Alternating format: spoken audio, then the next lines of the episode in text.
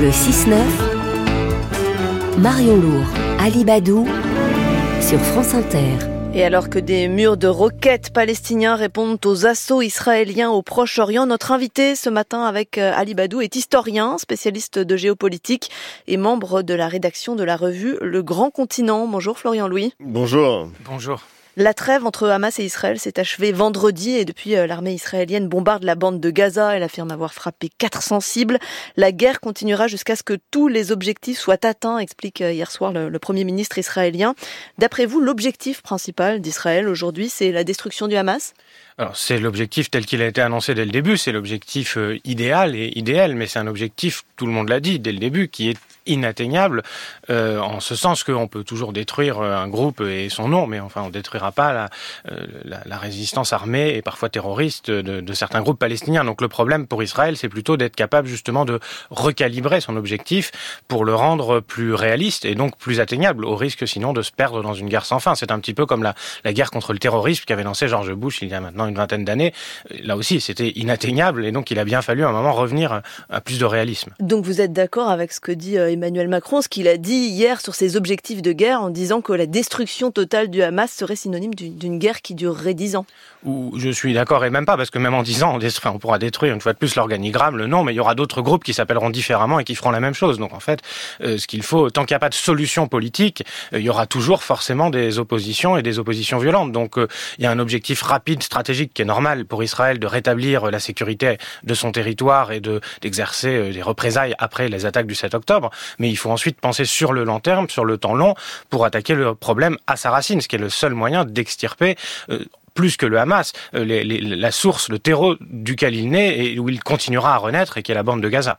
Depuis la fin de la trêve, depuis vendredi, l'armée israélienne bombarde la bande de Gaza. Est-ce que la guerre a changé de nature avec la reprise euh, des bombardements et des hostilités?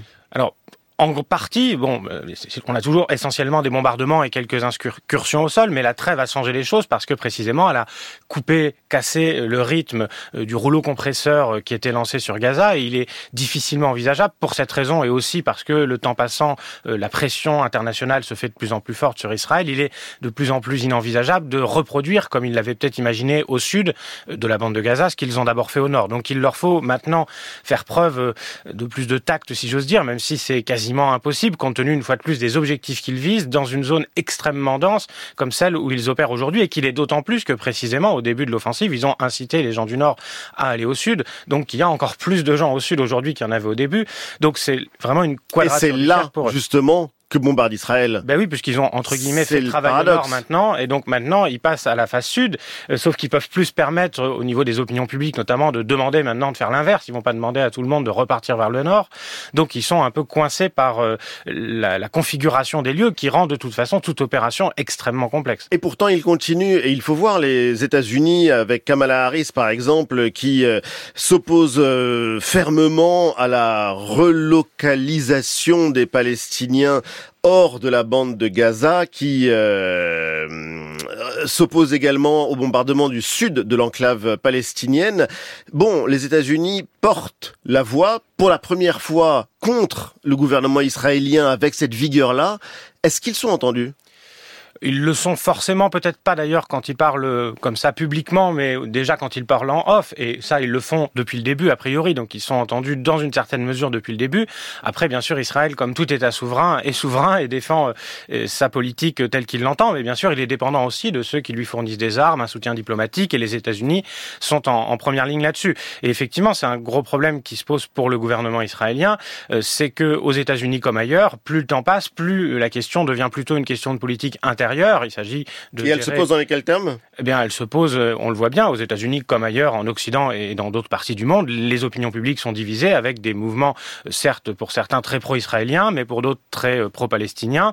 Et donc, de plus en plus, des dirigeants, on l'a très bien vu en France, qui n'arrivent pas vraiment à tenir une ligne d'équilibre et qui passent d'une position à l'autre pour essayer de satisfaire chacun des camps. Et puis, l'approche de l'élection présidentielle aux États-Unis ne va faire qu'aggraver la chose. Ça va devenir de plus en plus vraiment un enjeu de politique intérieure Et donc, ça va brouiller, euh, complexifier de plus en plus la, la, la lisibilité de, de, la parole américaine sur cette question et sans doute sur d'autres. Florian Louis, la, France, elle essaye aussi de, de faire entendre euh, sa parole. L'urgence est à une trêve durable, disent ce matin les, les ministres français des Affaires étrangères et des armées dans la tribune dimanche.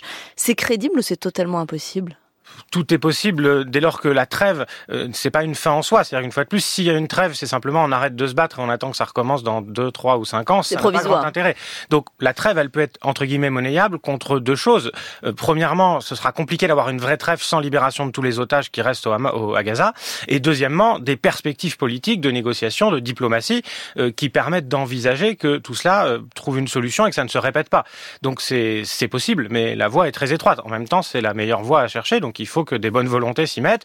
Et ce qui est peut-être la seule chose rassurante dans cet océan de choses pas très rassurantes dans la région, c'est le fait qu'on a vu durant la trêve qu'il y a des canaux de discussion entre le Hamas et Israël, par le biais du Qatar et des États-Unis notamment, et ça c'est très important. On voit qu'au début, le 7 octobre, on avait pu, euh, à juste titre, en partie faire des parallèles. On se disait, tiens, le, le Hamas c'est daéchisé parce que c'est mode d'action, etc. Mais sauf que contre Daesh, on n'avait personne à qui parler, on était inenvisageable d'avoir des mm. trêves, des échanges, etc. Le Hamas, c'est pas tout à fait la même chose, et heureusement, euh, c'est certes un mouvement terroriste, mais c'est un mouvement terroriste avec le lequel il y a des canaux de communication fiables qui peuvent obtenir des résultats concrets. On l'a vu avec des libérations d'otages. C'est bien sûr pas satisfaisant du point de vue de personne, mais c'est malgré tout une brèche, un pied, une porte dans laquelle il faut essayer de mettre le pied pour avancer. Sur cette question des otages, on l'entend ce matin notamment dans un reportage qu'on a diffusé dans le journal de 7h30. Certains sont prêts à fermer les yeux, certains Israéliens sont prêts à fermer les yeux sur la mort des otages israéliens. Ils disent, euh, pour peu que le Hamas soit détruit, en gros, il faut accepter des victimes collatérales. C'est le mot que, que prononce la personne qui a interviewé dans ce reportage. C'est un sentiment dominant, ça, d'après vous?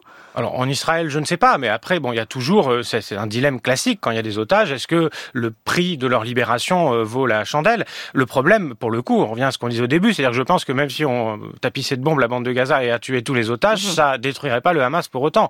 Et donc, euh, cette, cette alternative-là n'est pas l'alternative réelle à laquelle on est. C'est pas, c'est pas ça la question telle qu'elle se pose. Ce serait presque trop simple. Votre revue, Le Grand Continent, a publié un texte d'un très grand géopolitologue, l'un des grands connaisseurs des relations internationales disparu malheureusement aujourd'hui, Pierre Asner, euh, qui euh, disait que finalement il ne fallait pas toujours chercher la rationalité des acteurs d'un conflit, il ne fallait pas uniquement regarder la stratégie, les objectifs clairs, avoués ou inavoués, mais que on vivait la revanche des passions. Est-ce que ce diagnostic-là s'applique à ce qui se joue au Proche-Orient? Oui, clairement, c'est même, euh, en tout cas, la question palestinienne, l'illustration par excellence de ce primat des passions sur la raison, parce que justement, euh, en géopolitique, on cherche souvent à rationaliser, à dire bon ben, il y a un conflit, il y a des gens qui se fâchent, mais derrière, il faut regarder, bon, il y a du pétrole, il y a ceci, il y a cela. En Palestine, il n'y a rien. Ce sont les réalistes. Mais il y a du symbole.